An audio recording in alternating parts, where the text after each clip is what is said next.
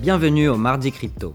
Chaque semaine, pour vous éviter d'être noyé dans la masse d'informations, j'essaye de résumer les événements importants qui se sont produits dans l'univers de Bitcoin et des cryptoactifs en 15 minutes seulement. Bonjour à tous, je m'appelle Anton et cette semaine, le podcast sera encore composé de trois parties. Partie 1, mais que fait la police? Où nous aborderons le dernier rapport de la Banque des règlements internationaux sur la DeFi. Partie 2, où sont les instits, où nous ferons le point hebdomadaire sur les levées de fonds. Et partie 3, est-il trop tard pour acheter notre portefeuille virtuel, les analyses techniques et les données du réseau.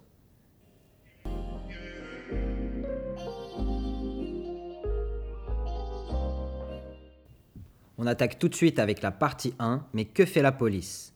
Cette semaine, dans cette partie, nous faisons un petit résumé du dernier rapport de la Banque des règlements internationaux concernant la finance décentralisée, autrement appelée DeFi.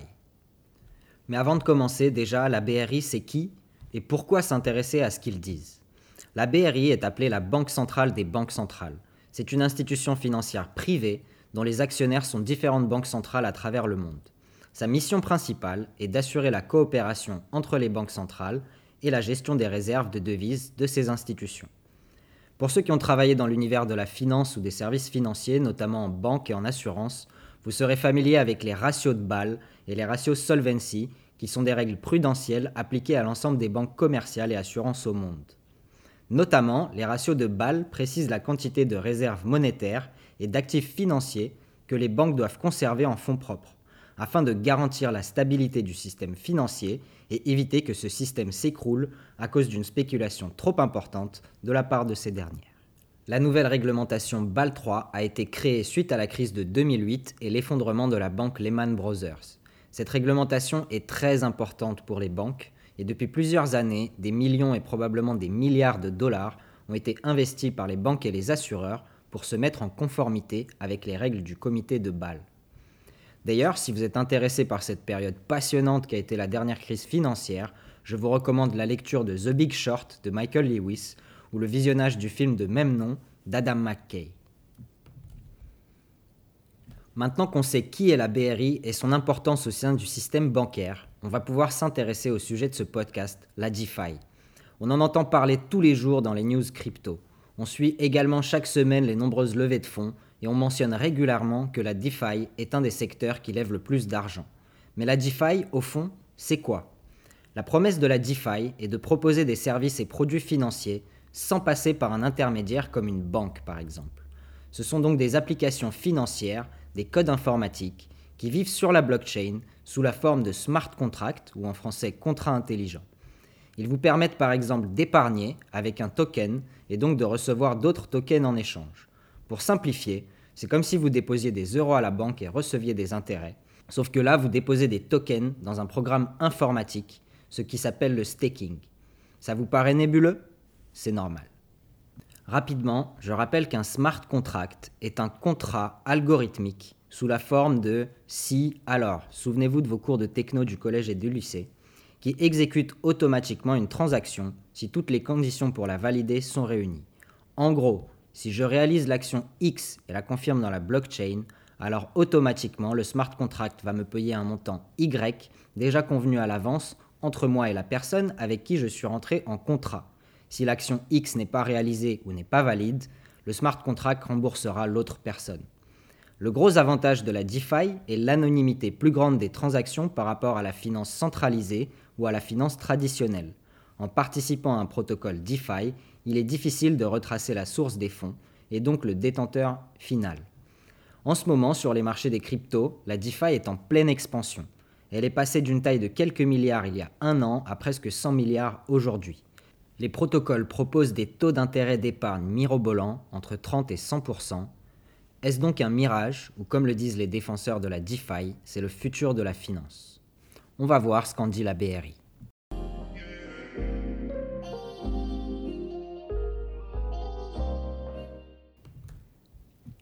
Selon la BRI, la DeFi ou finance décentralisée ne possède pas d'analogie dans le système financier traditionnel.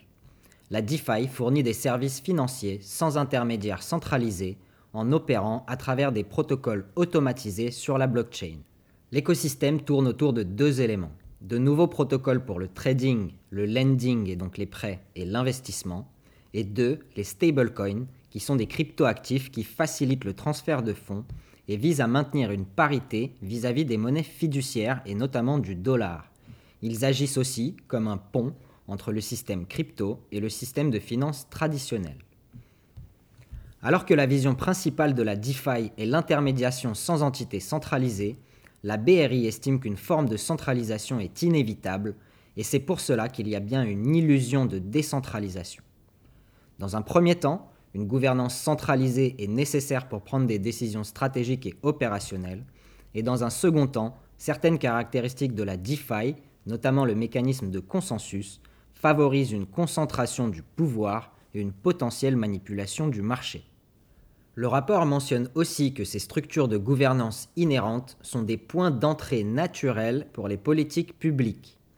Pour traduire ce que dit la BRI, les entités centralisées, donc les entreprises et leurs développeurs responsables de la création des protocoles DeFi, sont à risque d'être régulés directement par les États et autres organismes gouvernementaux.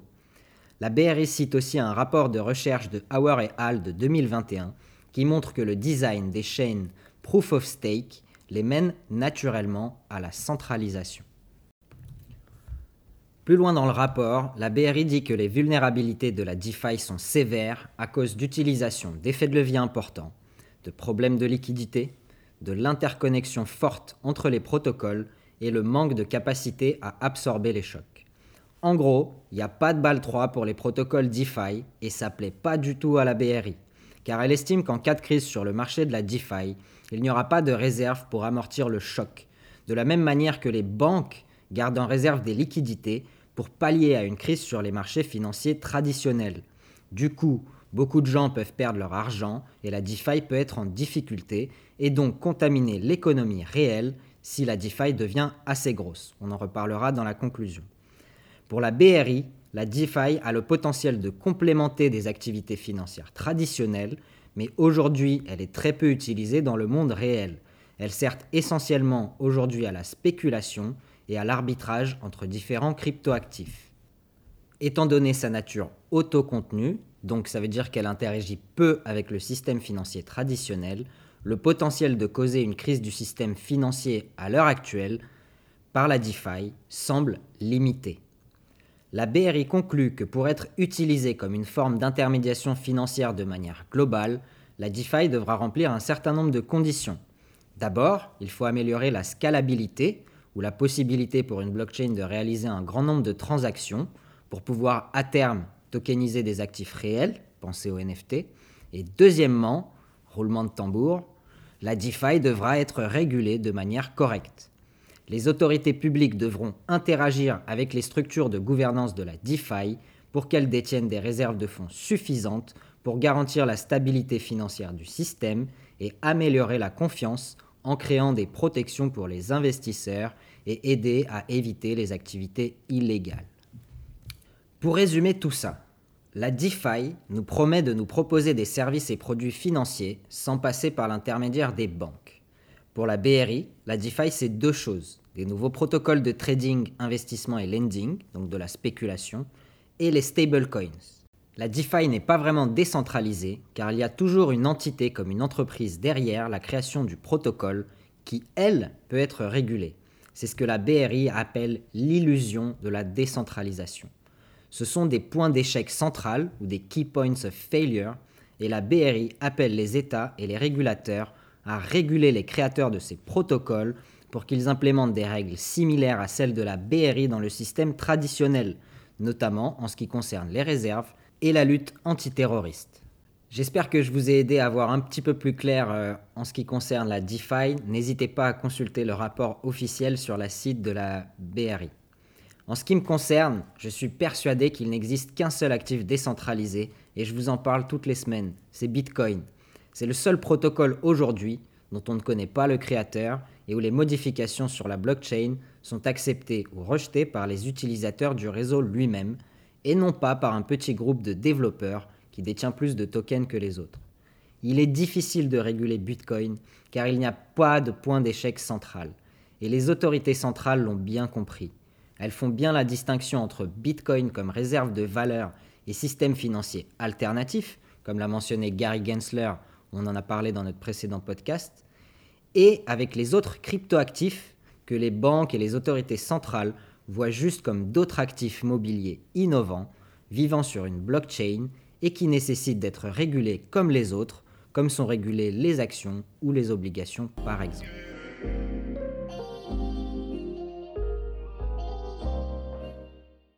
On attaque tout de suite la partie 2, où sont les institutionnels, avec un point sur les levées de fonds et les prises de participation. Cette semaine, la somme totale des fonds levés par les startups crypto est vraiment faible. Elle s'élève à 400 millions de dollars seulement si on inclut Lydia et sa levée de 100 millions d'euros, et qui a récemment lancé un service d'acquisition de cryptoactifs. On était habitué ces dernières semaines à une moyenne autour de 1 milliard de dollars par semaine investis, et on voit que dans les trois dernières semaines, le montant des levées de fonds dans les startups crypto a considérablement ralenti. Je ne sais pas si les levées de fonds en général au quatrième trimestre ont diminué, mais après trois trimestres records avec plus de 130 milliards de dollars levés par trimestre globalement par toutes les startups, je m'attends à un quatrième trimestre aussi fort. Une explication à cette baisse serait que de plus en plus de banques et d'institutions financières se préparent à investir directement dans le marché des crypto-monnaies et offrir à leurs clients la possibilité d'en acheter directement à travers eux ou à travers des partenariats avec les grandes firmes crypto, plutôt que d'investir dans ce marché à travers le capital risque comme ça a été fait ces derniers mois. Par exemple, la banque Bancolombia fait un partenariat avec l'échange américain Gemini, propriété des frères Winklevoss et initiateur de Facebook. Ce partenariat fait partie d'un programme pilote officiel du régulateur colombien, Superintendencia Financiera de Colombia, qui va durer un an et qui va offrir à certains clients de la banque colombienne accès à l'achat et vente de crypto-monnaies comme Bitcoin, Ether, Litecoin et Bitcoin Cash. On ne peut être certain de rien et nous allons regarder le sujet de plus près dans les prochaines semaines et en fin d'année, on essaiera de faire un point global sur le sujet des levées de fonds.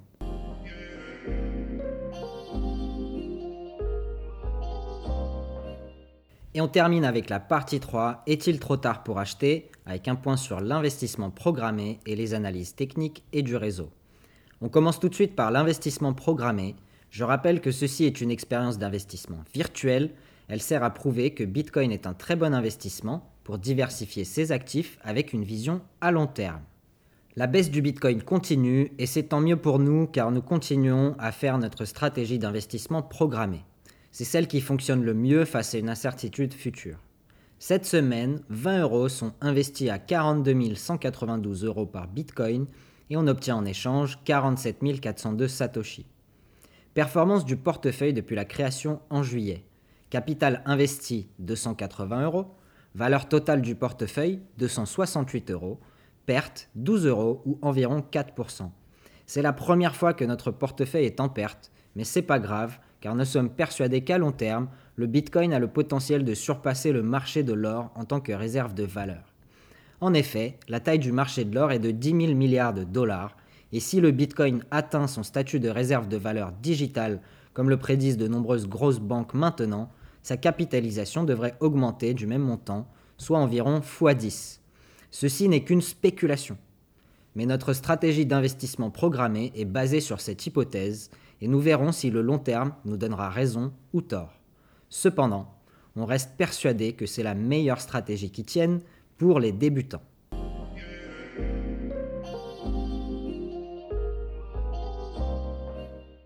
On passe tout de suite à l'analyse du marché de crypto-finance. Cette semaine, ils nous disent que les cryptoactifs baissent à cause d'une dégradation du climat macroéconomique, la prévision de politique monétaire moins avantageuse et à cause du ralentissement de la croissance dû au variant Omicron.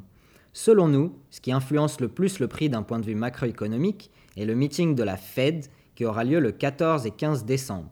Si la Fed décide de réduire son rythme d'achat d'actifs, ça poussera certains investisseurs à réduire leur exposition à des actifs spéculatifs, incluant les actions et les cryptoactifs. L'anticipation d'une politique monétaire moins accommodante mènerait à une liquidité basse et continue de peser sur les performances des marchés financiers dans les prochaines semaines. Également, Cryptofinance mentionne que les marchés futurs sont en déport, c'est-à-dire que les prix des futurs sont inférieurs au prix spot du marché. Cela semble, selon eux, être le bon moment pour consolider ses positions spot en espérant une reprise de la hausse début 2022.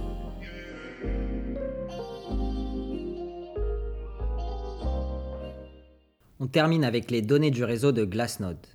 Rapidement, cette semaine, Glassnode nous dit que de plus en plus de pertes sont réalisées sur la blockchain Bitcoin. C'est-à-dire que ces derniers jours, de plus en plus de traders ont vendu des bitcoins à perte. Cela signifie pour eux que les traders sont plus attentistes et certains se protègent en attendant une potentielle nouvelle baisse à court terme. Glassnode compare cette récente baisse de novembre-décembre avec celle de mai-juin de cette année. Ce n'est pas de la science exacte, mais Glassnode a relevé dans ses derniers rapports qu'au cours de marchés baissiers, le nombre de bitcoins arrivant sur les échanges augmentait par rapport à ceux qui en sortaient, et inversement au cours d'un marché haussier. En mai-juin, 168 000 bitcoins sont arrivés sur les échanges au moment de la baisse, et au cours de la dernière période de baisse, 49 000 bitcoins au total ont quitté les échanges, indiquant que la quantité disponible de bitcoins sur le marché continue de baisser, et donc que le marché haussier à long terme a des opportunités de continuer.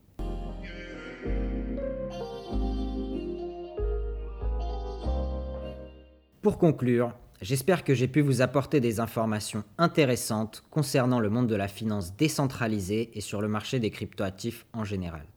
En tant qu'investisseur dans cet écosystème, j'estime qu'il faut bien comprendre les avantages financiers, mais surtout les risques qui sont présents dans cette nouvelle classe d'actifs et surtout ne jamais investir plus qu'on peut se permettre de perdre si on décide de spéculer.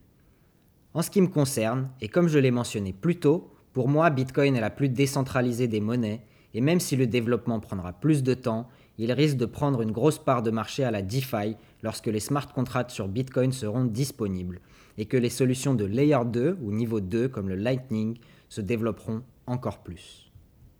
La DeFi semble être une opportunité de profit extraordinaire, mais présente également beaucoup de risques. À vous de faire votre choix et vos recherches. Et comme le dit le sage Lao Tse, les cinq couleurs aveuglent l'homme, les cinq notes assourdissent ses oreilles, les cinq saveurs rendent sa bouche insensible, les courses et la chasse égarent son esprit, les richesses l'empêchent de progresser, ainsi le sage tourne son regard en lui-même et loin du tumulte des passions, exerce librement son choix.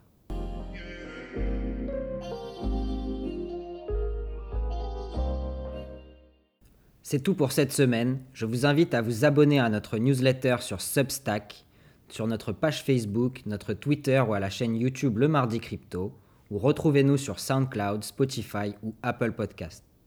Si vous avez apprécié le contenu, laissez-nous une revue ou un commentaire sur les plateformes ça nous aidera à nous faire connaître et toucher un public plus large qui pourrait être intéressé par ces sujets. Retrouvez l'intégralité du transcript du podcast sur notre newsletter et le portefeuille d'investissement sur CryptoCompare. Bonne semaine à tous et à la semaine prochaine.